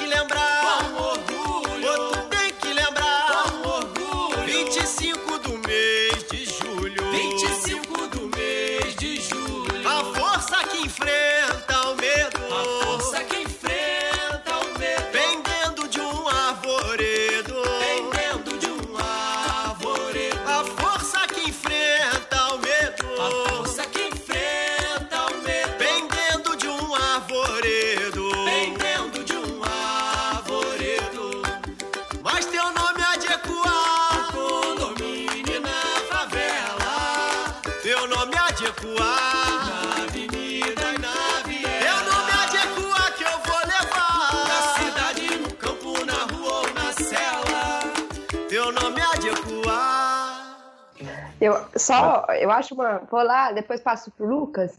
Ser muito rápida. Duas coisas. Acho que a primeira é que eu acho que não tem. Eu acho que a gente de fato não deve se prender muito na discussão do Futuris. Mas não pelo argumento que o ministro deu na entrevista ao UOL, né, entre o joio e o trigo lá, não porque a gente não tem críticas pontuais ao projeto. Eu tenho várias críticas pontuais, várias, que eu poderia listar aqui. A começar que eu sou contra o dia do aluno empreendedor, tá, no artigo 44, criação do Dia Nacional do Aluno Empreendedor na semana seguinte ao Dia do Trabalhador. Sou contra isso, porque eu acho que todo estudante também vai ser no futuro um trabalhador. Então, não gosto desse tipo de provocação. Não acho que a gente tem que fazer esse tipo de, de, pegadinha num projeto dessa seriedade. Sou contra o artigo 2, como eu já falei aqui, certo? Que, não, que diz que a gente vai se submeter a sistema de gestão e não diz qual. Que diz que vai ter sanções e não diz qual. Então, assim, quais? Então, eu sou contra vários pontos, é, várias, eu tenho várias críticas pontuais ao projeto.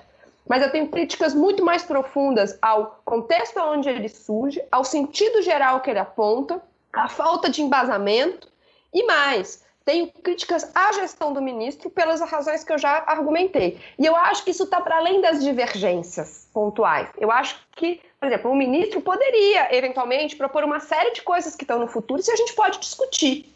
Mas não com entrevistas que ataquem o corpo docente da maneira como ele está fazendo, que ataca a universidade pública, porque o Geraldo falou, né? A universidade pública brasileira é única no mundo, certo? Pelo seu tamanho, então, vamos comparar com Harvard, Stanford, certo? As universidades públicas do Brasil são muito grandes, são, são gigantes, e justamente, né, e paradoxalmente, são de muito boa qualidade. Elas concentram quase toda a pesquisa feita no país, certo? Ao lado das, das universidades confessionais e pequenas fundações, como a GV e outras. Mas, assim, basicamente nós fazemos 95% da pesquisa. Então nós, nós somos enormes, nós cumprimos um papel importante na, é, no suprimento da demanda por ensino, sobretudo no interior do país, e ainda fazemos pesquisa de qualidade. Certo? Essa mágica com pouquíssimo recurso. Então, se tem uma coisa que nós somos, é bem geridos. Então, vamos começar deste patamar de discussão. Então, eu acho que, é, eu, eu, eu acho que o que eu, que eu digo, né, que eu não aceito, é, não, não, consigo aceitar esse ministro, é porque os patamares mínimos, os contornos mínimos da discussão não estão estabelecidos. E o que, que a gente pode fazer? Bom, eu acho que coisas como essa que nós estamos fazendo, né, discutir o projeto de forma, enfim, sem tabus, né, vamos discutir os pontos aqui, mas também sem é, promessas, sem fé cega em promessas falsas e palavras bonitas, certo? Slogans que inovam a língua portuguesa, né? Sem, sem, sem isso, e vamos também se somar às mobilizações, é, enfim, que, que vão ocorrer, dia 13 de agosto está sendo chamado uma nova, um novo dia de paralisação, né, de greve geral, então acho que tem que se somar essas manifestações, nós temos que permanecer unidos nesse momento e discutir dentro da nossa universidade o, o, o que é que o, Futura, o Futurice representa neste contexto certo? Para a gente não cair num, num falso canto da sereia que vai nos levar para o fundo do lago. E lá ficaremos. Lago não, né? Que sereia não está em lago. Sereia está no mar. Mas enfim, vocês entenderam. sereia dá no mar é ótimo, né? Ficou, pode cortar essa parte. A sereia não dá, gente, em lugar nenhum. Ai, gente. É capaz o ministro acreditar, né? Tem que cortar porque é capaz o ministro acreditar. Sim, o ministro vai falar, professora da universidade acredita em sereia. É, daqui a, daqui a pouco tu tá na, própria, na próxima entrevista dele, viu? Ah, meu filho, já tô esperando essa citação ansiosamente. vai, vai pro Lattes. Vai Lattes. Acho que o Lucas também aqui. Lucas, o que, que a gente deve fazer? Eu tava Socorro, pensando. Essa, não, essa pergunta ela é tão complicada, porque tu colocou. A maneira como tu colocaste, né, quer dizer, a gente discute nas minúcias o projeto, ou a gente discute que não são, não são necessariamente contraditórias as coisas, ou a gente uh, discute no macro, né, quer dizer, a política em si e esse governo em si. E eu voltei para aquele ponto inicial, o ponto que o, que o Geraldo deu a partida, quer dizer, qual de fato a abertura para debate em torno desse projeto, a partir desse modelo de, de, de participação, de consulta pública. Bem colocado. É, quer dizer, é, é, eu também estou disposto a discutir os pontos aqui. Tem uma série de pontos fundamentais, pontos anteriores, pontos novos, internacionalização da educação, o próprio debate sobre as OS, que acho que a gente não foi tão fundo, mas Uh, tem gente que tem trabalhado com isso e tem visto qual é o impacto das OS, por exemplo, na, nas políticas públicas de saúde aqui em São Paulo. Mas eu fico me perguntando qual o espaço efetivo. Isso não foi discutido previamente com os reitores, nos foi apresentado da maneira como foi e com um pacote uh, completo, uh, muito amplo e muito aberto. E acho que e você exemplificou muito bem esses artigos, Maria, que dão uma abertura a um conjunto de regras de governança que a gente não sabe o que esperar. Né? aliado com aquele contexto que eu tinha colocado antes, quer dizer, de um ataque constante do, do, do, do ministro e desse, desse governo à educação como um todo. E mais do que isso, é, trazem palavras, por exemplo, como inovação, empreendedorismo, mas sobretudo inovação, eu fico pensando, como se fosse é, suficiente atrair o setor privado à pesquisa, como se fosse suficiente abrir o mercado brasileiro a, a, a, empresas estrangeiras, por exemplo, como se toda a literatura sobre inovação no mundo não desse, por exemplo, ao Estado um papel central no direcionamento da pesquisa, no financiamento da pesquisa, na escolha de prioridades, etc. Então, assim, a gente fica discutindo o que fazer, como se a gente tivesse que discutir ou os pontos uh, específicos ou o projeto como um todo, mas eu me, eu me pergunto uma coisa antes, quer dizer, qual o espaço que há de fato para discutir de maneira pontual esse projeto, da maneira como ele foi apresentado, da forma como o debate foi posto para nós. E com o ministro nos atacando. Perfeito. Não, mas é que aí ele trabalha numa dinâmica de polarização que é muito cara a ele. Ah, quer dizer, ele já antagoniza uh, os professores e a universidade em relação à sociedade e, de certa forma, também justifica o mandato dele da seguinte forma: eu tentei, é, mas as universidades não foram competentes o suficiente para atrair esses recursos, desconsiderando as condições de fato que existem para isso, sabe? Sim, é verdade, porque uma vez aprovado o futuro, se a falta de recurso vai ser culpa nossa, né? Exato. Claro, é isso, exatamente, esse é o ponto. Né? Essa é uma questão. Agora, sobre as OS, é, a gente já, já, assim, não sei se a gente já estourou aí o nosso tempo, mas acho que é uma coisa muito importante para falar sobre as OS, que é o seguinte. As OS, a primeira OS no Brasil, a primeira organização social foi, foi uma organização social para gerir o Laboratório Nacional de Luz Síncroton, ali em Campinas, que, é o, que era o acelerador de partículas, que de fato tinha uma, uma dificuldade muito grande de gestão, porque veja, era um acelerador de partículas que dependia de materiais caríssimos, super complexos, enfim. Então, se criou esse modelo de organização social para viabilizar, a, sobretudo, a importação de materiais, enfim. Tá? Então, a, a, você ter uma ideia da importância do síncroton para a lei de organizações sociais, na, das disposições transitórias da lei das organizações sociais, consta a criação do síncroton como a primeira organização. Ela não chamava-se síncroton, tinha um outro, um outro nome, mas enfim, era a organização do laboratório. É, enfim, já se cria na lei, certo? A primeira organização social do Brasil. Aí tem, lógico, a contratação de profissionais é, via SOS. Qual que é o ponto importante aqui para se destacar? É que nós estamos falando de engenheiros especializados em aceleradores de partículas. Quantos engenheiros especializados em na construção de maquinário para um acelerador de partículas no Brasil? Então é óbvio, né, no caso dessa organização social, que não teve grandes problemas né, em relação à autonomia desses profissionais, porque você vai demitir um engenheiro de né, especialista em aceleração de, em aceleradores de partículas e vai contratar outro aonde? Então, esse é o primeiro, primeiro ponto. O segundo, assim, aí, além de, desse caso, as OS se disseminaram na área de saúde para contratação de médicos, que não existe no Brasil profissão mais carteirizada do que essa, tá certo? Então, o, o mais médicos aí que não nos deixe mentir. Né? Então, o, o, são, são dois casos tá? onde né, você, você não tem uma. uma né, óbvio que você teve uma precarização do trabalho dos médicos, é só você conversar com eles, que eles vão te falar das metas que eles têm que cumprir, certo? Que faz com que o, o serviço, a qualidade do serviço caia drasticamente, assim por diante. mas, mas ainda assim eram profissões que estão relativamente protegidas pela, pelo cartel dos médicos, né? Do, do CREMESP e tudo mais.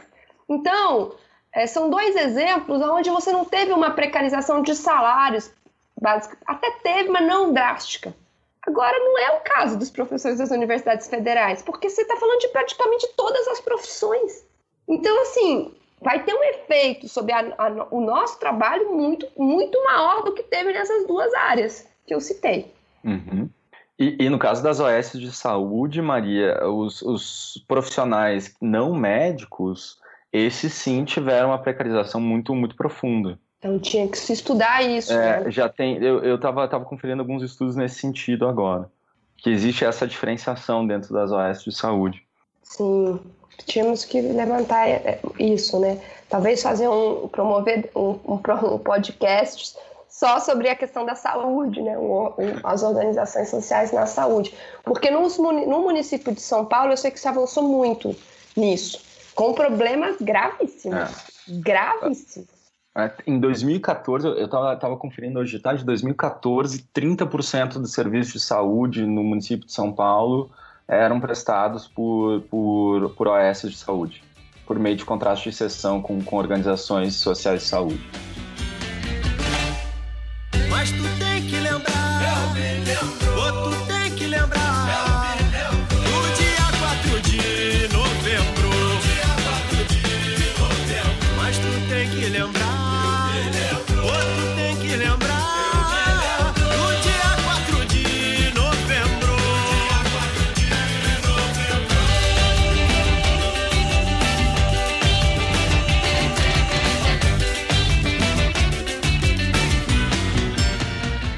Deixa eu fazer uns, uns comentários aqui. É, o, primeiro, isso aí que você falou agora, né, Felipe?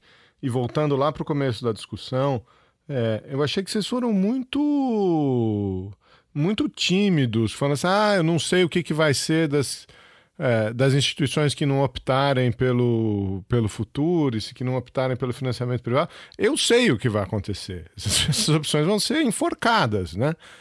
Elas vão passar a receber cada vez menos recurso, vão ser cada vez mais sufocadas. É, então, então, e a culpa é do professor, como, como, como vocês colocaram, né? É porque o professor não capta recurso. A culpa é de, de, de, um comunista na reitoria, a culpa é do Papai Noel, sei lá de quem é a culpa, né? É, porque o cara cria um problema e, e vai for do mesmo jeito que ele está sufocando é, as universidades via contingenciamento, vai continuar sufocando. Então não é uma escolha, né? Você vai ter que aderir.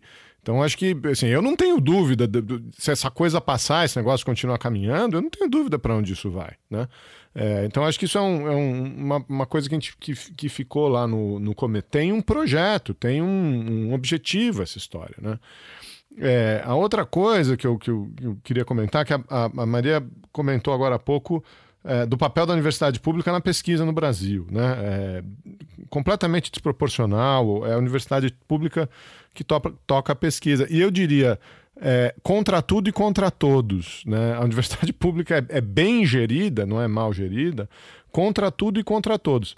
É, um salário inicial de um professor hoje em termos do, o, é, do nível de renda no Brasil, é um bom salário.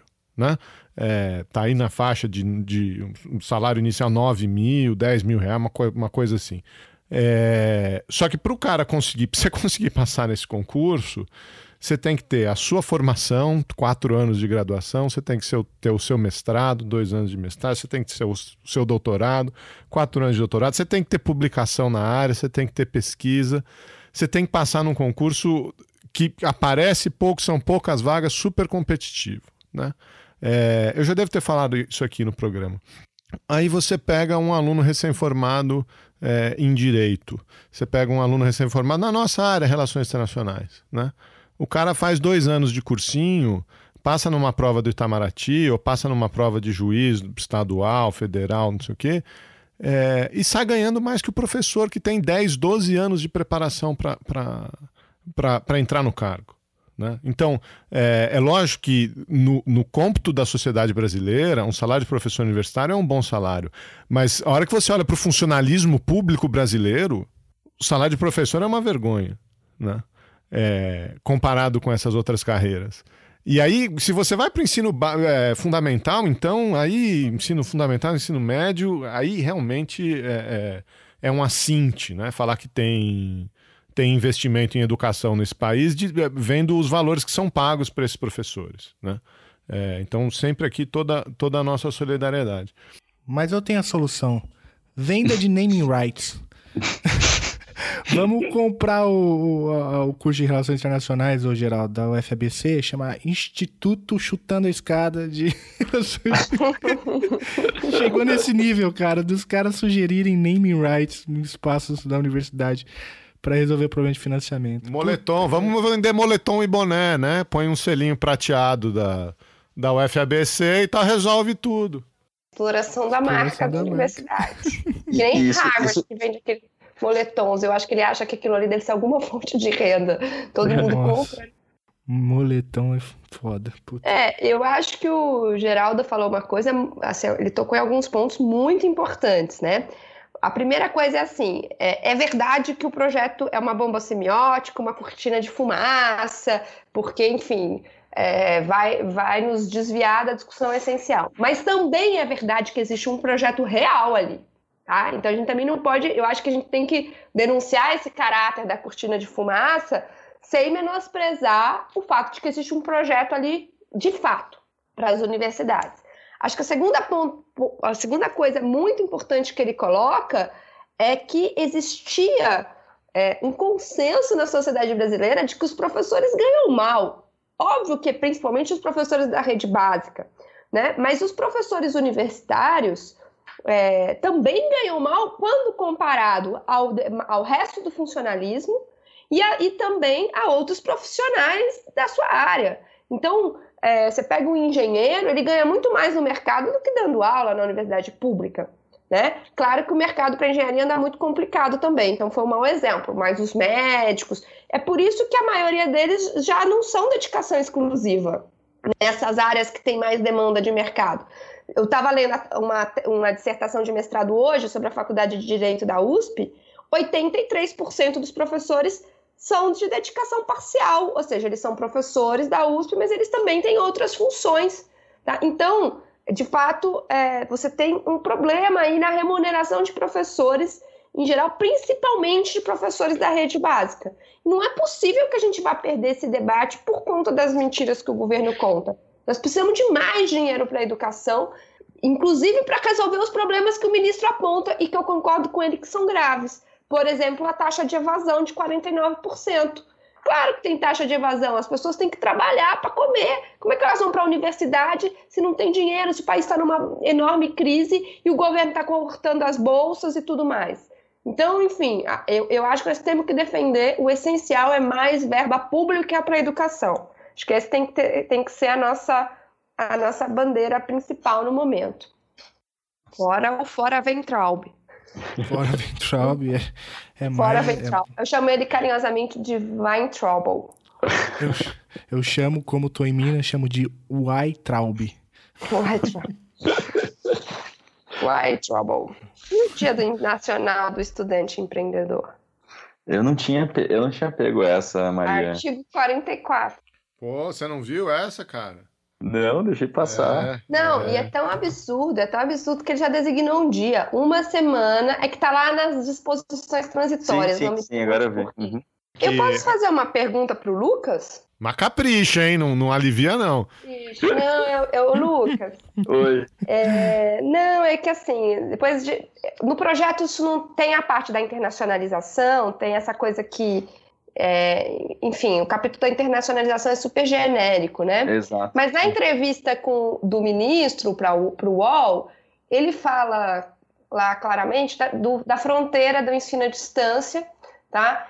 É, é, e, e, por que, que o aluno precisa ter aula com o professor do Brasil desatualizado se ele pode ter aula com o professor maravilhoso de Harvard? Tá? Ano Sim. passado, é, eu fui para a Conferência Regional de Ensino Superior é, da Unesco, lá em Córdoba, que era a comemoração Sim, dos 100 anos da Revolução de Córdoba, e teve o um encontro. É, eles fazem, para preparação para a Conferência Mundial de Educação Superior, eles fazem conferências regionais. Então, eu fui para a Conferência Regional de Educação Superior para América Latina e Caribe, que foi lá em Córdoba. Qual era a grande discussão na CRES do ano passado, tá? Os acordos, e aí a sua especialidade, né? Os acordos internacionais de serviços que, pos, que abririam as portas, tá? Para desterritorialização da educação superior, em especial a atuação de grupos internacionais na venda de ensino superior privado à distância, tá? Sim. Então, assim, a, é, me lembro que a grande discussão lá era tirar uma resolução que fosse muito contrária a, a isso, tá? para proteger as instituições públicas e privadas, inclusive, né? Uhum, uhum. Que, que, atuam em território nacional. E assim, você acha.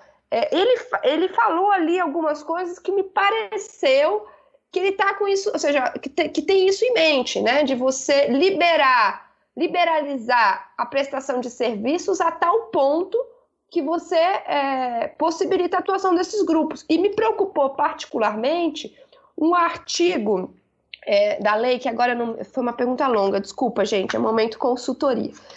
É, tem um artigo aqui que na, na, lei nova, que eu não anotei o número, mas que ele diz que vai, vai, vai flexibilizar a, o reconhecimento de diplomas estrangeiros né? Tanto em universidades públicas, como é a lei hoje, quanto por privadas. Então, a Unip, por exemplo, poderia reconhecer um diploma estrangeiro dado por uma universidade, sei lá, é o qual, entendeu? Sem nenhum. Ou seja, é o fim da, da, da, de qualquer regulamentação do ensino superior, privado e público no Brasil. Sim. Você não acha? Que, como é que é, você vê, você que estudou isso aí, você não acha que o, o um dos pontos do projeto é o interesse das universidades estrangeiras em explorar o enorme mercado brasileiro? Então, esse, esse é um ponto, na verdade, a gente até já tinha discutido no outro Chutando, Maria, e é muito interessante, assim, acho que, claro, esse debate sobre serviços educacionais é um debate muito forte, obviamente, da década de 90, ali no contexto de, de negociação do, do Acordo Geral sobre o Comércio de Serviços, e ele é um debate que é engraçado, eu esqueci de mencionar isso, mas quando eu leio as entrevistas do, do ministro, eu lembro sempre desse debate, né? Porque há uma certa confusão de que atrair investimento, e eu estou falando investimento comercial mesmo, né? investimento estrangeiro em educação significaria atrair esses grupos privados não lucrativos de elite do mundo. É como uhum. se você fosse trazer de fato Harvard para cá. Uhum. E o que uhum. nós já tínhamos discutido, enfim, já discuti em outros artigos, a minha tese, a gente já discutiu aqui, é que, na verdade, esse processo de liberaliza liberalização de serviços educacionais, o grande foco são os grupos privados lucrativos. Né? lucrativos. Uhum. Então você facilita muito, obviamente, a vida de grupos como da Lowry, da, do Apollo Group e outros grupos que, que vendem, uh, grupos transnacionais que vendem educação privada ao redor do mundo, lucrativa. Né? Uhum. Lucrativa. Essas expectativas, digamos, de atração de grupos educacionais estrangeiros, de elite, eles nunca de fato aconteceram, a não ser sobre outros meios, quando gerenciado pelo Estado. Né? Caso da Ásia, por exemplo, vários países da Ásia uh, que pagaram para universidade, universidades de elite irem para os seus estados e estabelecerem campos, etc, etc, campi, etc. Tá? Eu acho que no caso do Brasil, sinceramente, eu acho que o olho está muito mais no mercado doméstico de educação à distância e a possibilidade de janela de janelas para a atuação desses grupos na educação como um todo. Né? Na educação como um todo. Eu acho que esse artigo, que é o artigo até 21, uh, uhum. inciso 3, que ele fala sobre a, facilita a facilitação de acreditação de disciplinas cursadas em plataformas tecnológicas, né? só que eles conectam a instituições de excelência no exterior. Eu não sei, né? a não ser que você antecipe um formato específico uh, de, de exportação de serviços educacionais, mas que uh, não há um óbice no Brasil, na verdade, não há uma restrição à atuação desses grupos no Brasil. Né? Basta ver, basta ver o número de instituições estrangeiras que a gente tem e, e também o número de, de capital, a quantidade de capital privado que está por trás dos grupos educacionais brasileiros com capital aberto na bolsa de valores. Né? Eu acho que aqui tem uma janela para o ensino à distância que é perigosa, talvez com foco nesse formato específico de investimento, mas que, ao meu ver, não vem desses dessas universidades de elite. Então, mas deixa eu só te, te, te colocar uma coisa aqui, ó. Uhum. No artigo 21, inciso 2, a facilitação de reconhecimento de diplomas estrangeiros em instituições de ensino público ou privada. Uhum. Ah, então, isso, isso não é. Isso, isso implica uma mudança na legislação. Porque só uhum. universidades públicas podem reconhecer diplomas estrangeiros hoje. Então ele vai mudar a lei e vai possibilitar o reconhecimento por universidades privadas com alto desempenho reconhecidas pelo MEC. Bom, sabe-se uhum. lá, né? possibilitando inclusive diplomas compartilhados na graduação e na pós-graduação.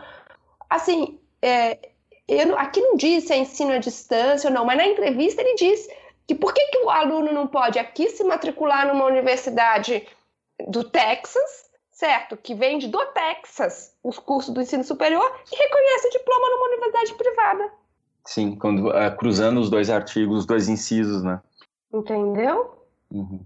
Não sei, eu tô só te levantando. Desculpa, é. gente, é. eu sei que vocês vão cortar do, do podcast, mas é porque como eu vou. Não, não vou, vou cortar nada, não. Isso é muito simples, cara. A universidade privada vai, vai se credenciar no MEC, vai cobrar uma taxa e vai, vai reconhecer o diploma. Vai começar não... a reconhecer o diploma. É, então, é, basicamente, o que eu estou falando é o seguinte: o projeto, e para mim, aqui que, aqui que mora o coração da coisa. E, e tá? aí eu vou, somar, eu vou somar com outra coisa, Maria que é o que ele entende como critério de excelência.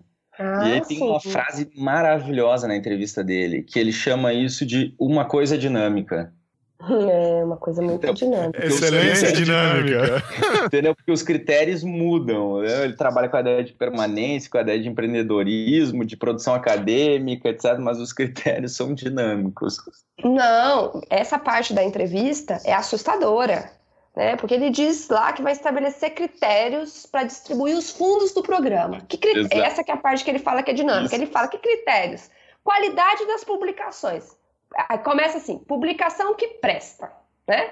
Então vai, vai se verificar a qualidade das publicações. Bom, mas já não é assim hoje? Ou ele discorda da avaliação da CAPES? Quais são as boas publicações? Depois, patentes. Bom, também já tem critério para você pontuar patentes, né? Na, na, inclusive na progressão da carreira. Depois, desempenho acadêmico puro. Bom, do que, que isso é diferente de qualidade das publicações e patentes? Não sei, porque eu não sei o que, que é puro, nem desempenho acadêmico para ele. Aí ele muda e fala, aí também tem que criar startups. Bom, então isso vai ser um critério? Ou ele só mudou de assunto? A gente fica sem entender, né? E, e, assim vai, melhor. Enfim, ele, ele, ele não tem a menor condição. Assim, acho que a, ele, a sensação que eu tenho é que ele não sabe o que, que já existe. Então ele quer criar, ele quer criar um índice de qualidade de publicações. Bom, basta informar ele que isso já existe há décadas, né? Inclusive a carreira dele está submetida a isso, se ele não sabe. Aparentemente ele não sabe.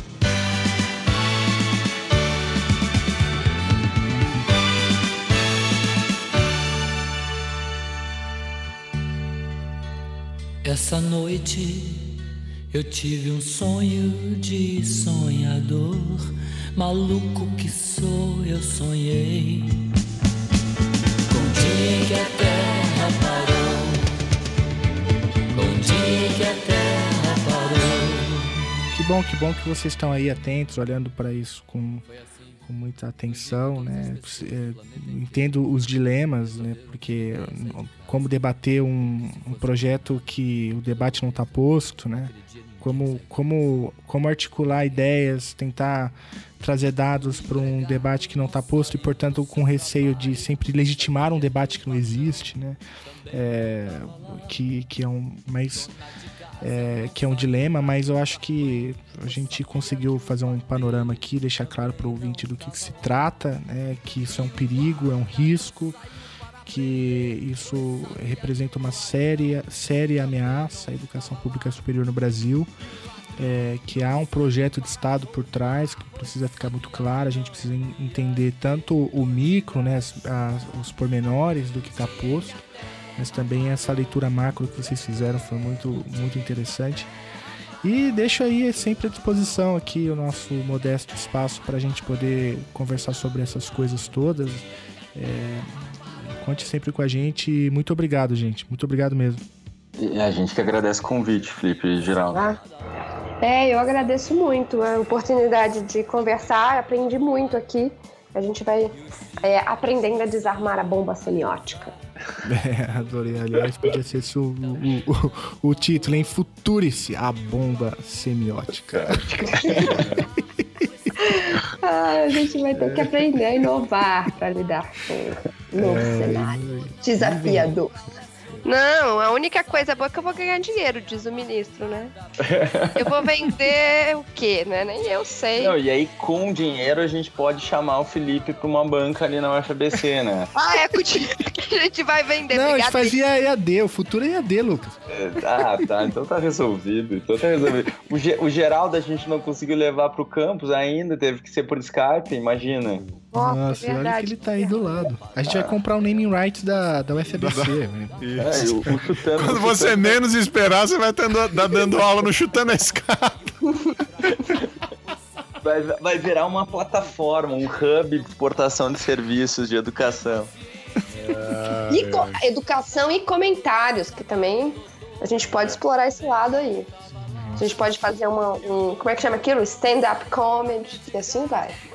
E tem que se virar. Tinha mais doença pra curar. No dia que a terra parou.